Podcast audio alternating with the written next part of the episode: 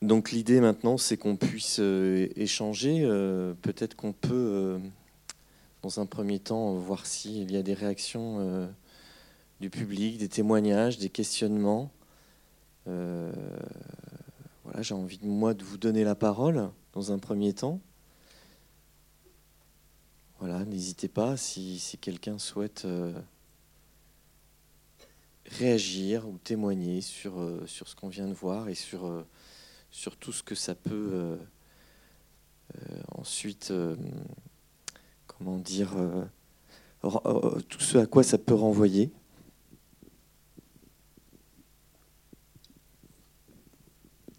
Moi, je suis frappée par la réalisatrice qui est du monde du cinéma, mais quand je la vois faire accoucher les migrants de leur récit, je me dis, mais c'est un autre métier, ça elle est aussi bonne euh, dans ce métier-là que, le premier. Donc si vous savez quelque chose à ce sujet, euh, ça m'intéresserait. Alors malheureusement, je n'ai pas eu la, joie et l'honneur de rencontrer la réalisatrice, mais euh, je, pense qu'elle a réussi à, capter les images et, l'univers de, façon assez délicate, bienveillante. Et je pense qu'elle a pris énormément appui sur les écoutants de, l'association Limbo, qui sont euh, qu'on voit au final hein, dans, le film, mais qui restent extrêmement discrets, puisque le film euh, n'est pas sur les, membres de cette association-là, mais plutôt sur euh, voilà un moment de pause, j'ai envie de dire, dans ce parcours de ces êtres humains. Donc, donc voilà, j'en sais pas plus, à moins que vous souhaitiez euh, intervenir.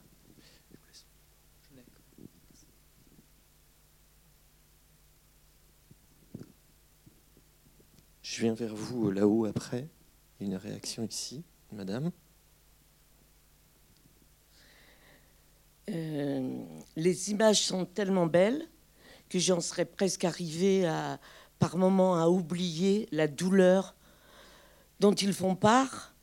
Euh, mais je ne l'ai pas oublié. Et entre autres, avec cet homme qui parle du petit frère qui est tombé dans l'eau, et j'ai pensé énormément à ces 750 disparus qui sont enfin euh, vraisemblablement noyés la semaine dernière près du Péloponnèse. Et on, nous, on nous dit toujours que ce sont des disparus. Non, ce sont des morts, des noyés. Euh, c'est très beau et j'aimerais tellement que tous ces individus euh, français ou étrangers qui, euh,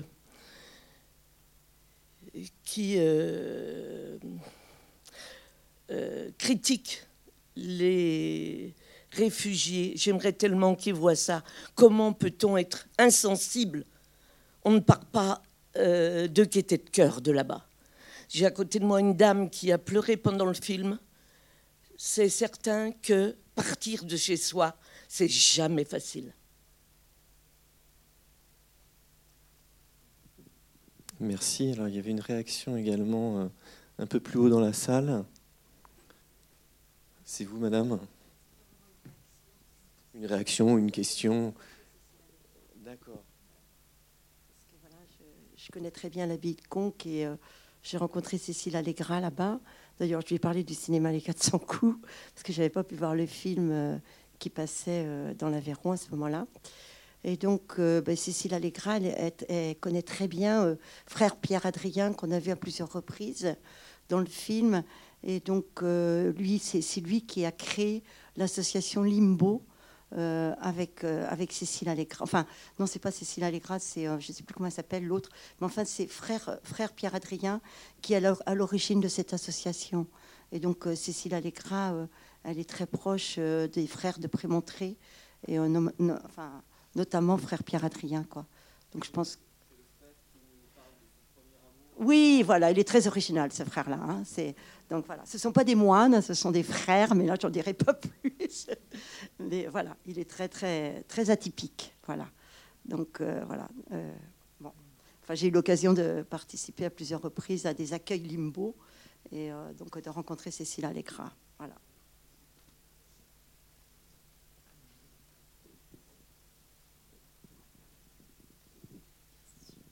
Savez-vous combien de temps elle a mis pour tourner ce film? Parce que c'est quand même intéressant de voir l'évolution de, chacun de chacune de ces personnes migrantes depuis le début, euh, toutes les souffrances qui reviennent, et puis ce dernier chant qui nous donnait envie de danser et de chanter avec eux. C'est extraordinaire. Alors ça a dû quand même durer un certain temps, j'imagine. Ce serait intéressant de savoir. Alors moi, j'ai pas la réponse, si ce n'est faire des hypothèses par rapport aux saisons qui passent. Et j'ai envie de dire, euh, on est sur, euh, sur un, tournage peut-être sur un petit peu moins d'un an. Enfin, je sais pas hein, si vous me rejoignez. Euh. Comment? Oui, alors ils se baignent, on voit aussi l'automne avec la rousseur des arbres. Et à la fin, j'ai l'impression qu'on est au printemps aussi quand ils partent. Non, on voit pas l'hiver, on voit pas la neige, parce que je pense qu'il neige à Conques l'hiver. Hmm. Une autre réaction ici, madame? Oui, bonsoir. Euh, je, trouve qu'au niveau du film, la prise en charge de ces jeunes est assez profonde et leur permet d'exprimer toutes les souffrances qu'ils ont pu vivre.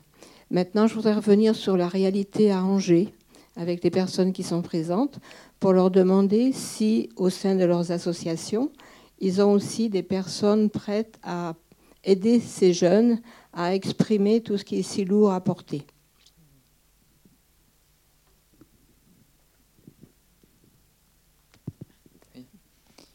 Alors oui, en effet, hein, à l'association d'aide aux victimes d'abus sexuels, on peut recevoir des, des personnes qui nous sont orientées, qui sont dans des parcours de, demande d'asile.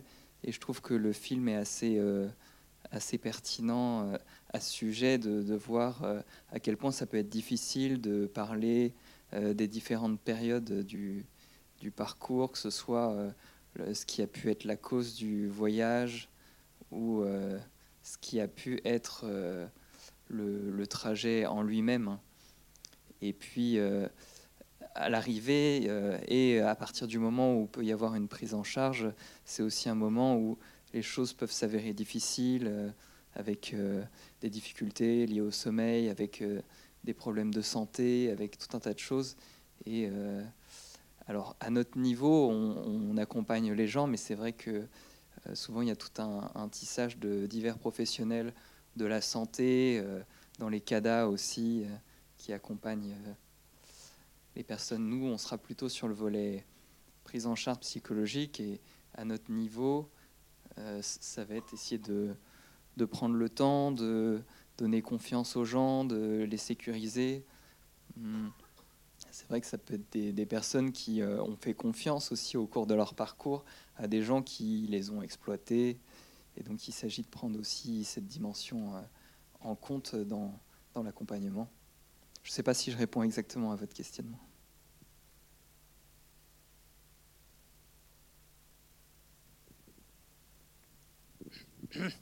Oui, euh, concernant l'association Quasar, euh, la difficulté qu'on a, c'est que nous, on accompagne des demandeurs d'asile qui sont donc dans une procédure qui est en fait euh, assez rapide. Il faut envoyer le dossier à l'OFPRA dans les 21 jours après la remise de ce dossier par la préfecture.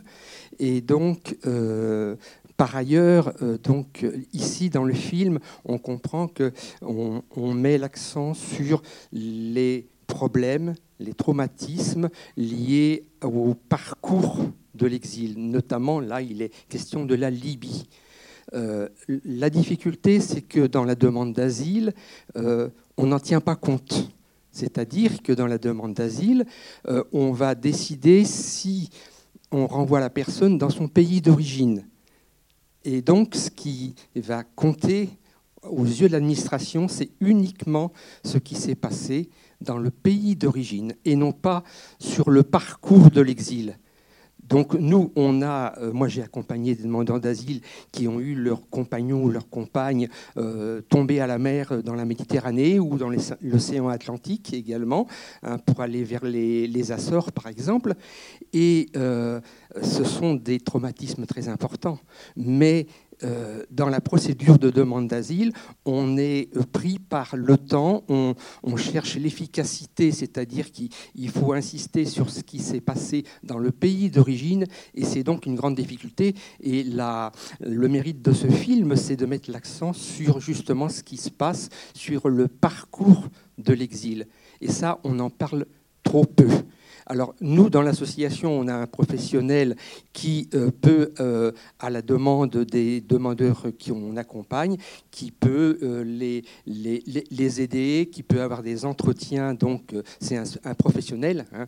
mais il faudrait, je pense également dans les CADA, partout, il faudrait avoir beaucoup plus de moyens pour pouvoir euh, faire ce que l'on voit dans ce film. Là, ce qui se passe dans ce film, c'est vraiment euh, l'idéal pour accompagner des personnes qui ont tant de souffrances. Mais c'est l'idéal et malheureusement, il y a très peu de, réfugiés ou de euh, migrants qui peuvent bénéficier d'un tel accompagnement.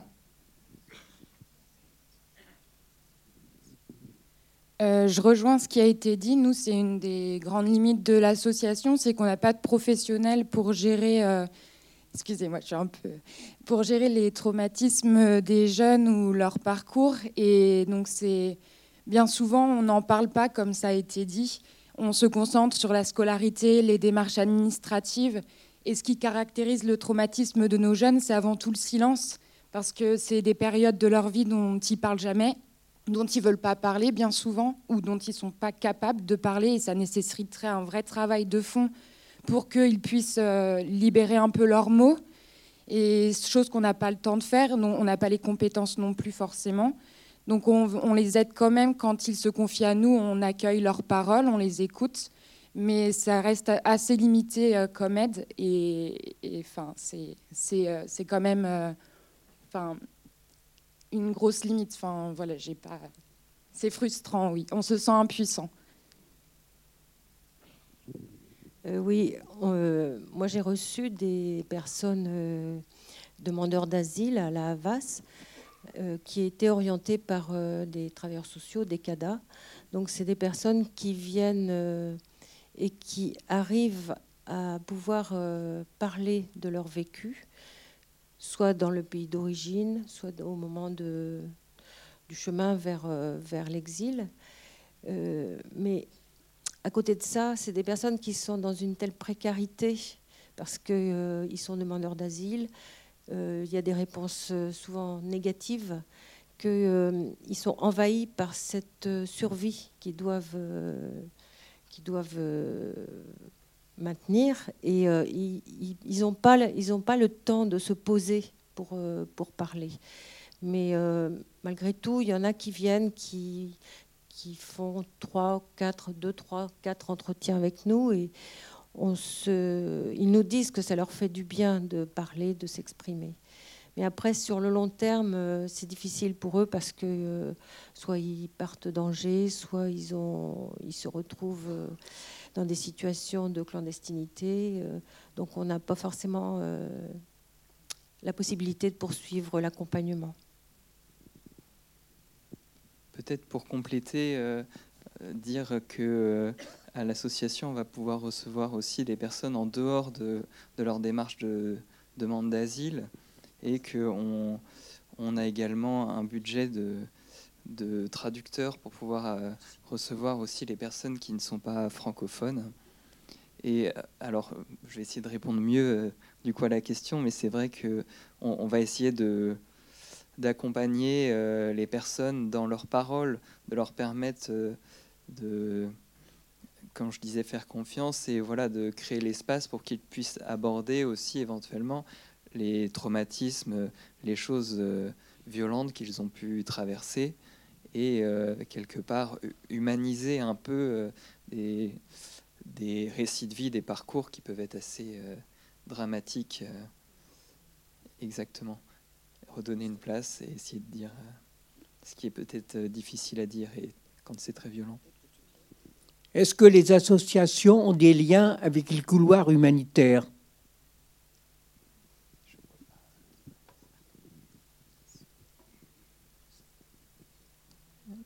Pas pouvoir répondre à cette question. Qu'est-ce que vous entendez par couloir humanitaire? Ce sont la, la prise en charge au départ des émigrés et les insérer à leur arrivée.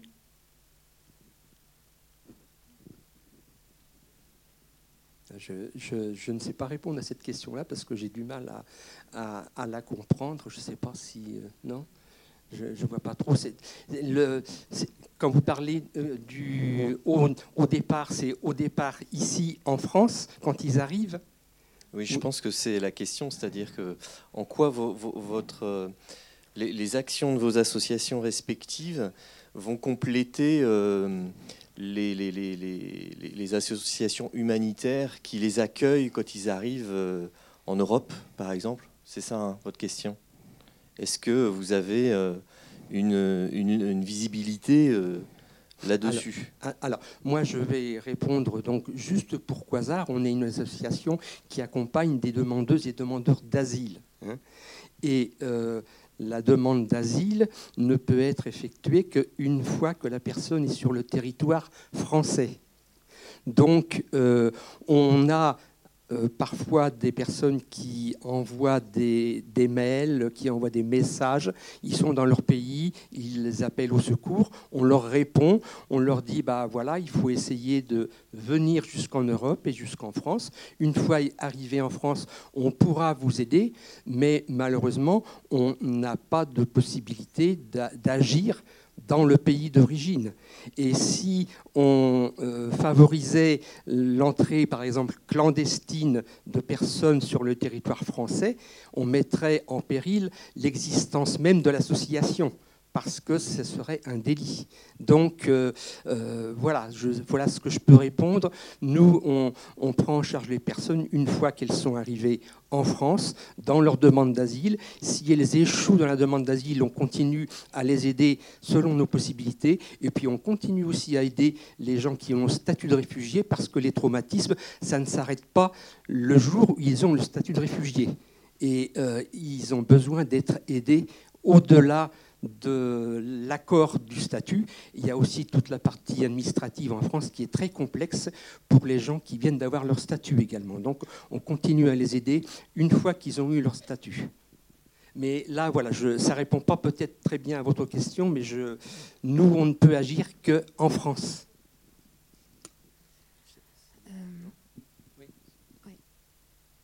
Bon, je décale un petit peu. Je voulais euh, euh, témoigner un peu également d'un dispositif dans lequel euh, j'interviens à France Terre d'Asile.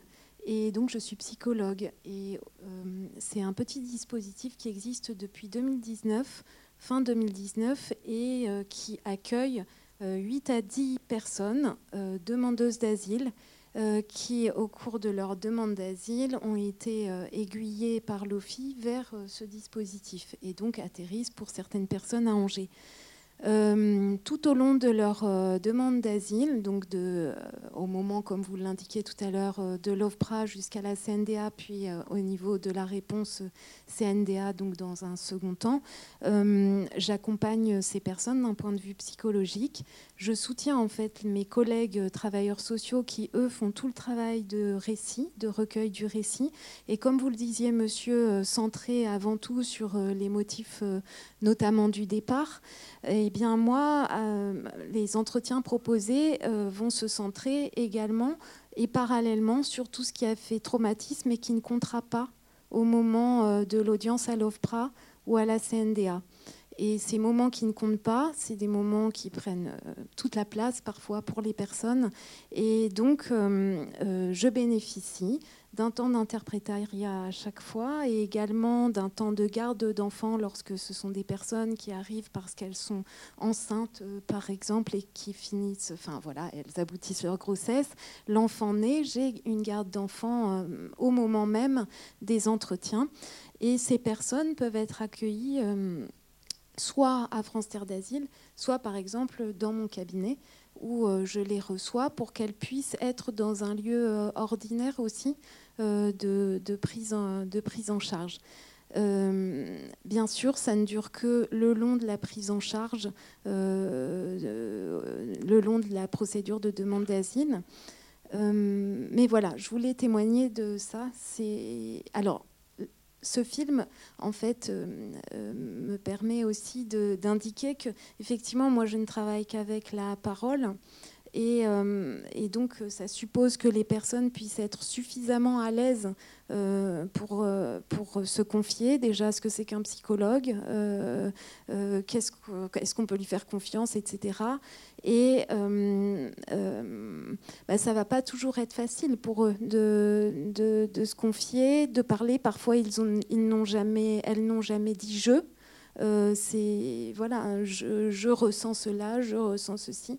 Donc il y a tout ce travail, mais euh, effectivement, il me tous ces ateliers proposés du chant jusqu'au corps, le travail de l'approche de l'autre dans le corps à corps, un peu hein, comme on voit dans le film, c'est extrêmement euh, intéressant aussi pour stimuler la prise de parole un peu autrement parce que nous, on est dans une culture de la parole, ça ne l'est pas partout pour euh, s'évoquer et se parler et s'autoriser à se parler. Voilà.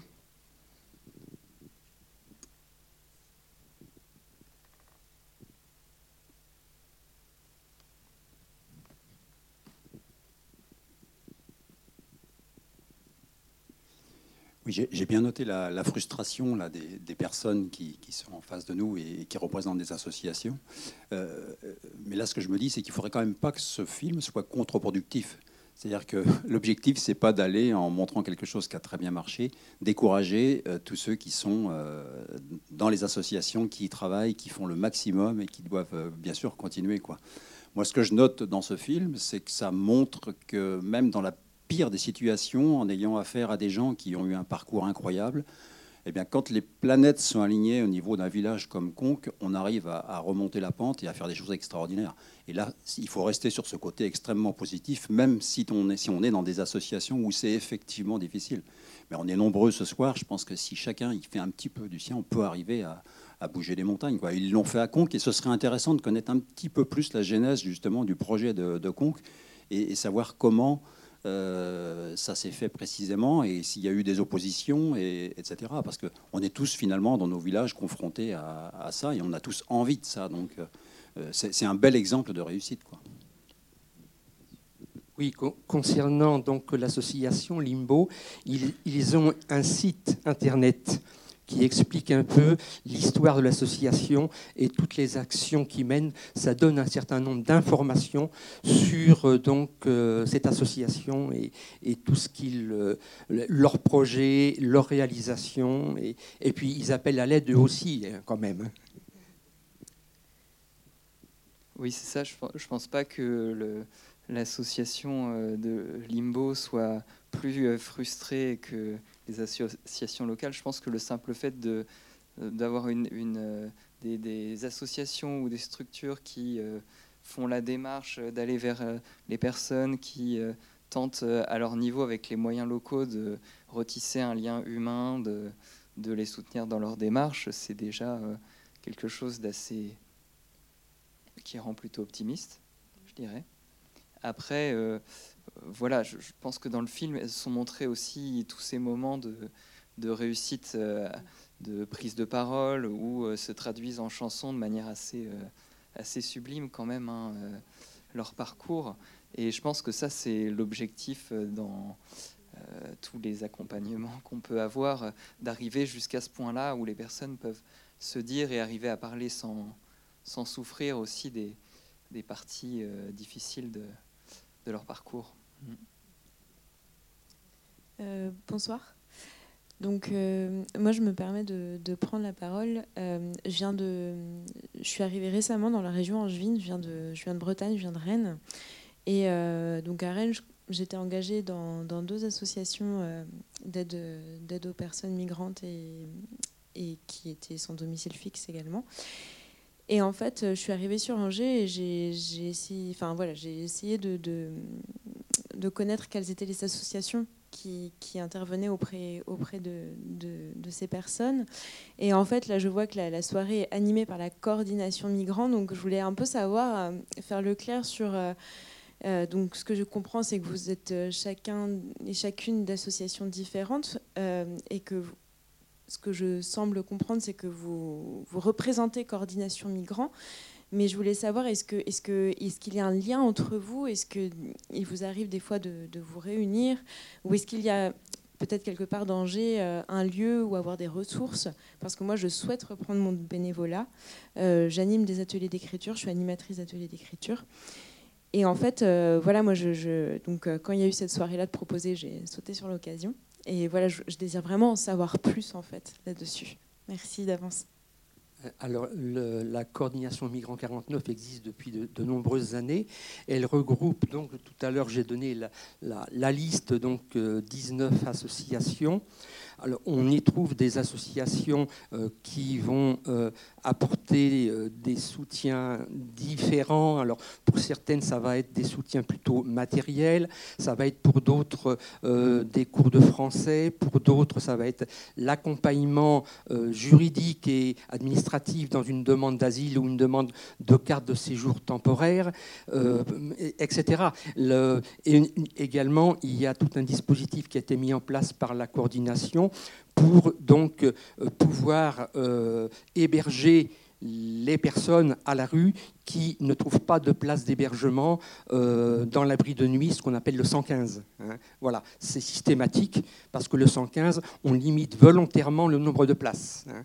Donc, euh, automatiquement, il y a des personnes qui n'ont pas de place au 115 et donc on a, euh, il y a un dispositif qui a été mis en place et qui fait qu'il y a des personnes volontaires qui vont héberger chez elles. Donc euh, voilà. Oui. Alors voilà. Il y a Bernadette qui va pouvoir nous en parler.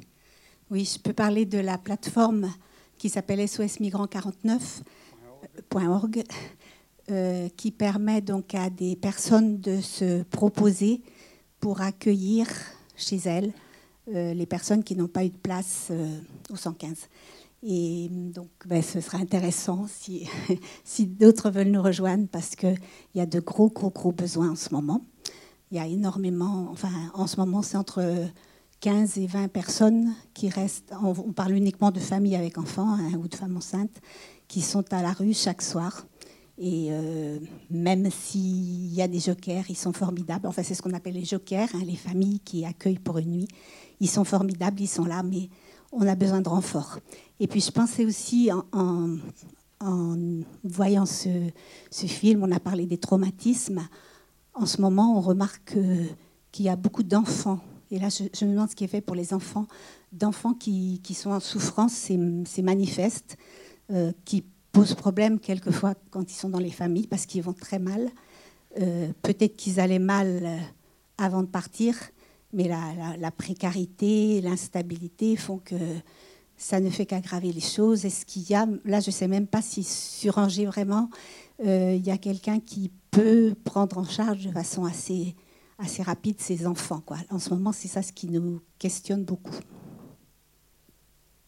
Voilà, je voulais rajouter donc euh, la coordination migrants donc euh, et également alors il y a des réunions, hein, il y a un certain nombre de réunions durant l'année de, ces associations euh, pour également construire des plaidoyers, notamment par exemple avec actuellement le, projet de loi asile et asile et Darmanin, parce que c'est pas que l'asile d'ailleurs. Hein.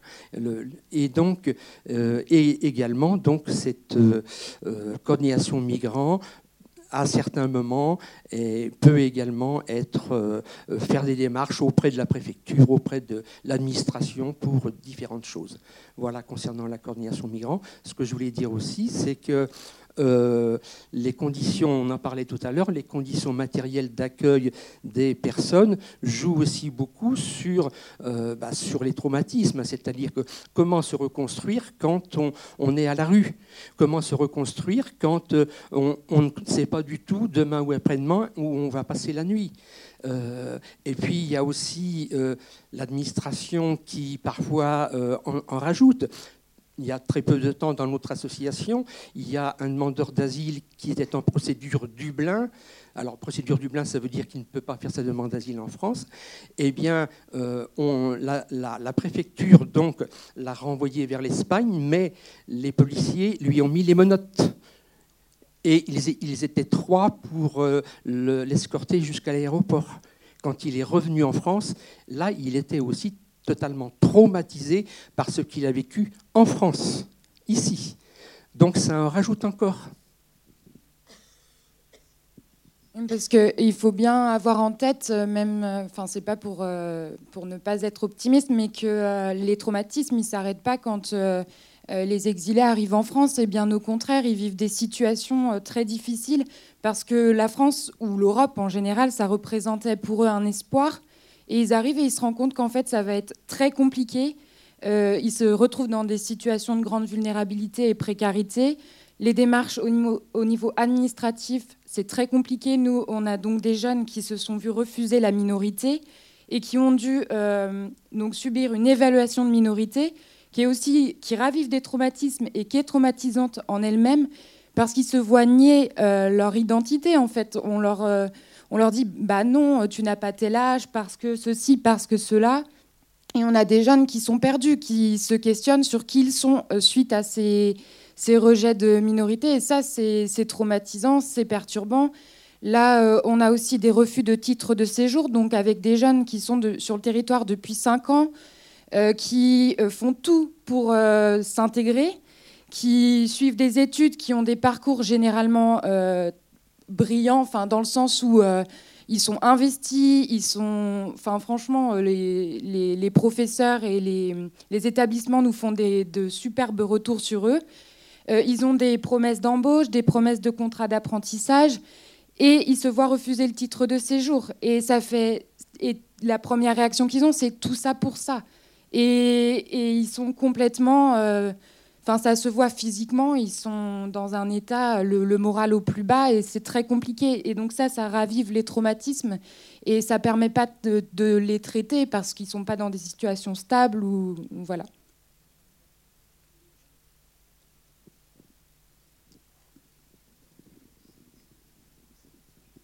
et ceux à qui on inflige une OQTF et qui sont renvoyés chez eux, comme en Tchétchénie, et qui, que l'on ne revoit plus parce que on sait très bien qu'en Tchétchénie, on est assassiné quand on arrive. On n'en parle pas beaucoup de cela. Et il y en a d'autres euh, en Maine-et-Loire, là, il y a cinq Pakistanais qui attendent pour, euh, et qui se cachent, alors qu'on sait aussi qu'ils risquent gros euh, au Pakistan.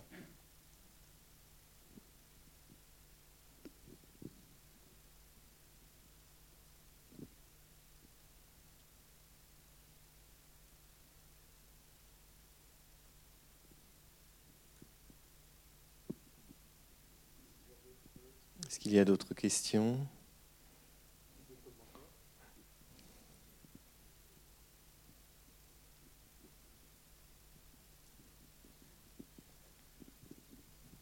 Ce serait bien que le cinéma Les 400 coups programme euh, ce film euh, plus d'une fois.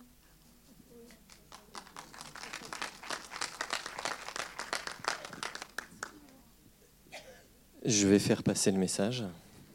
Alors je sais qu'il est sorti le 18 janvier dernier.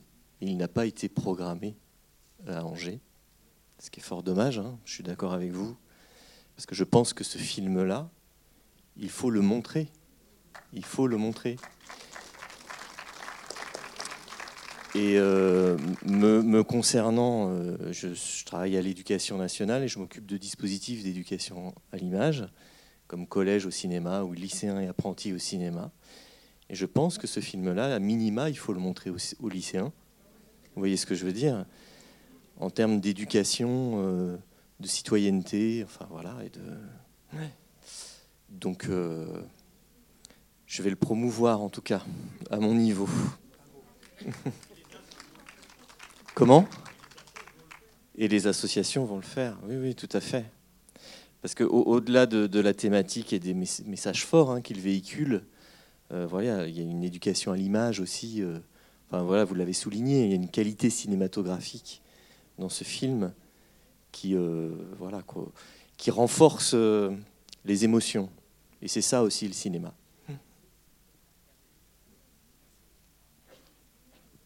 Peut-être juste en, en perspective d'ouverture et de réfléchir en termes d'alliés et de convergence de certaines luttes. Euh, moi, j'ai pu travailler en maison des professionnels de la culture, en centre social, dans l'écosystème tiers-lieu qui s'organise aujourd'hui au national. Je pense qu'il pourrait y avoir des choses à faire ensemble avec toutes les associations présentes ici pour s'entraider les uns les autres autour des sujets de migration, mais aussi de, de précarité, d'inégalité sociale, etc. Je pense au réseau CMA sur les Pays de la Loire, par exemple. Je sais qu'à Nantes, ils ont tout un dispositif d'accueil aux migrants. Voilà, c'est quelques idées comme ça au passage. Merci beaucoup. Peut-être pour rejoindre cette association, voilà comment ça. Est-ce que vous communiquez entre, entre, entre associations euh, Vous, enfin, comment se, se font Bah, les je liens vais, je, vais, je, vais, je vais donner un, un exemple concret, ça sera plus facile. Nous, Quasar, on accompagne des demandeuses et demandeurs d'asile qui ont été persécutés dans leur pays en raison de leur orientation sexuelle ou leur identité de genre. Il arrive que des euh, personnes, par exemple, s'adressent à la Ligue des droits de l'homme. Quant à la Ligue des droits de l'homme, on leur demande bah voilà, pourquoi vous voulez faire votre demande d'asile? Bah, Moi, c'est parce que j'ai été euh, euh, battu dans ma famille, euh, menacé de mort en raison d'une relation homosexuelle. Eh bien, la LDH dirige vers nous.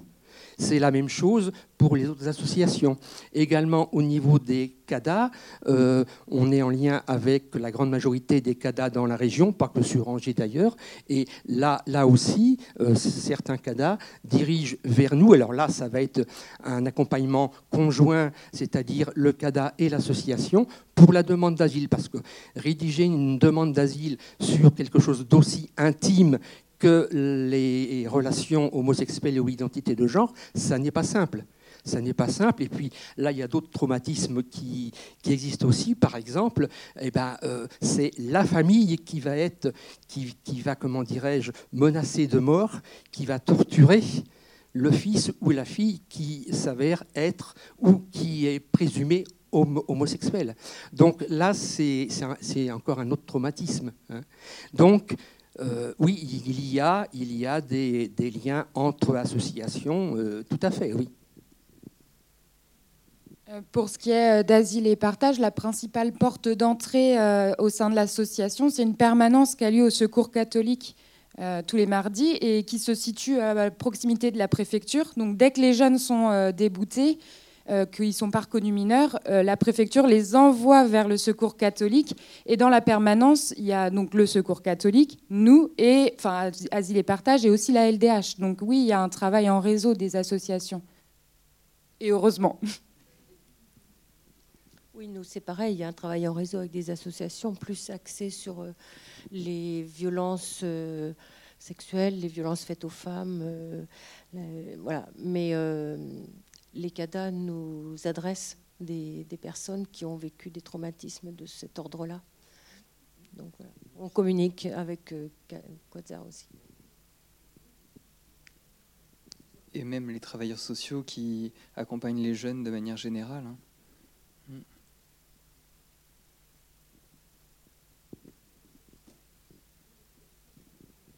Oui, je voulais dire simplement oui, que le, film est très bien fait et je suis persuadé, on l'a vu, je suis persuadé que ça plaît à tout l'auditoire ici, parce que je pense que euh, malgré tout, euh, c'est la salle ici, c'est un microcosme euh, à Angers et qu'il y a beaucoup de gens qui ne sont pas venus ou qui ne veulent pas venir parce que et- et cette, cette situation qui est intéressante, parce, qu'ils ont, parce que là, on mélange l'ensemble des migrants et des réfugiés. Et puis, on parle des gens qui ont eu, euh, dans leur migration, euh, où certains euh, n'avaient pas d'objectif, ont eu un parcours horrible. hein, et nous sommes tous touchés à travers cela. C'est le diffuser, c'est bien aussi, mais en même temps, ça peut, certains vont, vont pousser à le diffuser parce que euh, certains vont le prendre comme euh, un, prétexte pour, euh, pour dire aux gens ben, ne venez pas là, hein, parce que vous voyez, le parcours est horrible, hein, et vous allez. euh, hein, vous comprenez, ça peut être utilisé à contrario pour essayer de limiter ces migrations qui font peur à une grande majorité de, des gens de notre pays. Je pense que nous sommes euh, pas un public représentatif de l'ensemble. Bon, voilà, c'est tout ce que je voulais dire. Oui, je pense que le public qui est là ce soir est, convaincu, hein, de toute façon. Vous voulez euh, intervenir? Non, non, je croyais que vous leviez la main. Euh, voilà, les, gens qui sont déplacés ce soir sont, déjà partie prenante, hein, de toute façon, je suis d'accord avec vous. Après, voilà, l'idée, c'est, je pense peut-être qu'à un moment donné, de, d'éduquer en fait les, gens au cinéma, à ce partage en salle, le fait de réunir et de pouvoir euh, en parler également. Bien.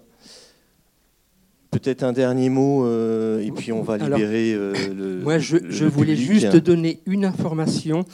Il y a donc une manifestation qui est prévue le mercredi 5 juillet à 17h30 place du ralliement, euh, une manifestation pour dire ce que l'on pense de ces projets de loi encore un peu nébuleux sur euh, donc euh, comme on dit, l'immigration jetable, c'est-à-dire donc la, la, future loi d'Armanin qui ne sera sûrement pas favorable aux migrants. Donc on manifeste le 5 juillet à 17h30, place du ralliement. Merci beaucoup. Bien, on va en rester là ce soir. Moi, je voulais remercier euh, Laurane Courant d'Asile et Partage, Pascal Ferré et Rémi Jonquière de La Havas, je ne me trompe pas, et euh, Bernard, euh, Bernard Moreau de, de Quasar. Merci. Merci beaucoup. Je vous souhaite une excellente fin de soirée et merci d'être venu. Merci beaucoup.